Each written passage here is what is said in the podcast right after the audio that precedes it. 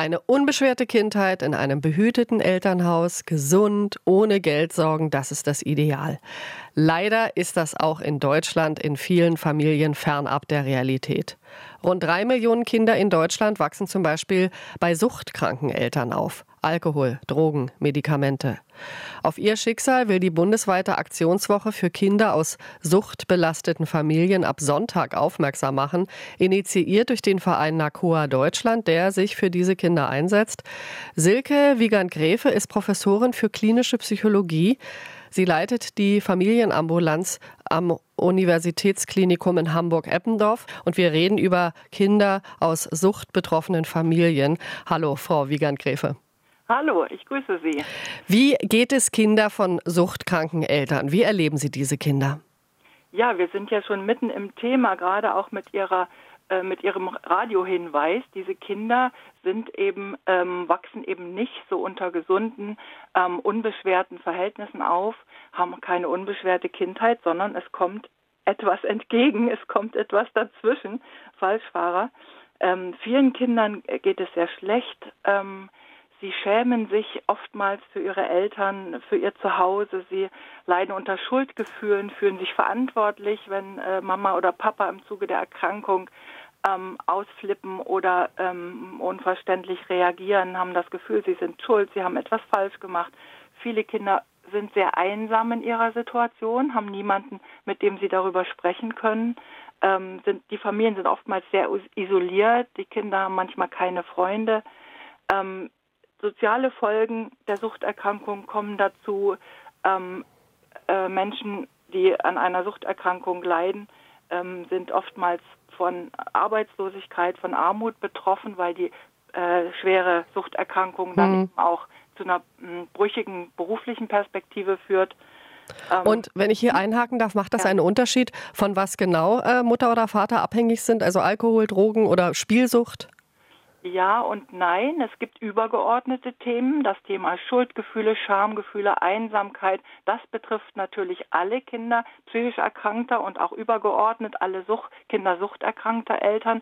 Aber natürlich hat jede spezifische Form von Sucht nochmal wieder auch andere individuelle Auswirkungen. Ein alkoholabhängiger Vater zum Beispiel, der ähm, im Zuge einer äh, des Alkohols sich dann anders verhält, vielleicht sogar gewalttätig wird, macht andere Gefühle und führt zu anderen Auswirkungen als eine Familie, wo die Mutter drogenabhängig ist beispielsweise und dann hm. nochmal auch andere sozioökonomische Bedingungen dazu.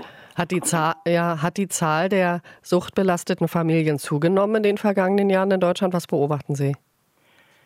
Das ist nicht ganz sicher, ob es zugenommen hat. Einerseits schon, die Zahlen steigen. Äh, es sind aber auch es ist aber auch so, dass es mehr in den Blick kommt, dass sich immer mehr Menschen auch Hilfe holen, Unterstützung holen und dass es einfach sozusagen mehr registrierte Fälle gab. Die Dunkelziffer war früher äh, niedriger. Und was hilft Kindern, durch so eine Kindheit zu kommen? Weil Sucht spielt sich ja oft im Verborgenen ab. Wissen Sie, was ich vorhin gesagt habe? Helfe ich, äh, greife ich ein oder lieber nicht? Ähm, es hilft hinzuschauen. Ein wichtiges Thema ist, dass sich die Kinder eben oft sehr einsam, sehr allein fühlen.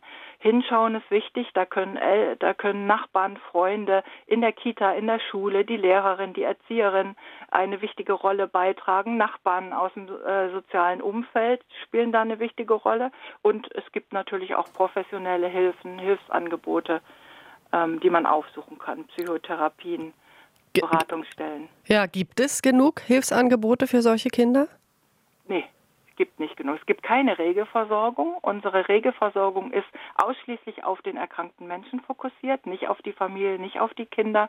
Es steht keine Regelversorgung derzeit zur Verfügung. Das es gibt einzelne Projekte und Initiativen, so wie es NACOA ist oder wie es wir mit unserem CIMS-Netz sind. Das sind einzelne Projekte und Initiativen regionaler Art. Meistens gibt es keine bundesweite Regelversorgung für die Familien.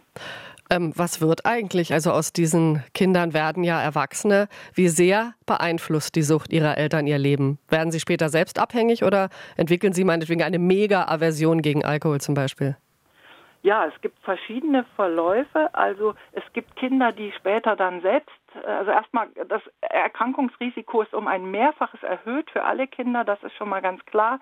Es gibt die Möglichkeit, dass sie dieselbe Erkrankung entwickeln, also auch eine Suchterkrankung. Es gibt die Möglichkeit, eine andere psychische Erkrankung zu entwickeln. Und es gibt auch Kinder natürlich, die da quasi unbeschadet davonkommen. Wir sprechen so von ein Drittel, ein Drittel, ein Drittel. Ein Drittel kommt unbeschadet davon, ein Drittel wird selbst suchterkrankt und ein weiteres Drittel entwickelt eine andere psychische Erkrankung. Hm. Was für das Thema langfristige Auswirkungen natürlich wichtig ist, ist auch, dass die Beziehungserfahrungen zum Beispiel eine sehr langfristige Rolle haben. Ähm, ein Kind, was ähm, in so einem Elternhaus aufwächst und keine verfügbaren, guten, stabilen, vertrauensvollen Bezugspersonen hat, sich sehr einsam fühlt, wird eben unter Umständen auch diese Beziehungsmuster dann später übertragen, wird beispielsweise ähm, sich dann auch ein, ein, ein Ehepartner später suchen, der suchterkrankt ist, weil das einfach die vertrauten Beziehungsmuster sind, die wir uns immer wieder ja. suchen. Ja, verstehe. Viel Arbeit für Sie. Ich danke Ihnen, dass Sie dennoch Zeit hatten fürs Gespräch.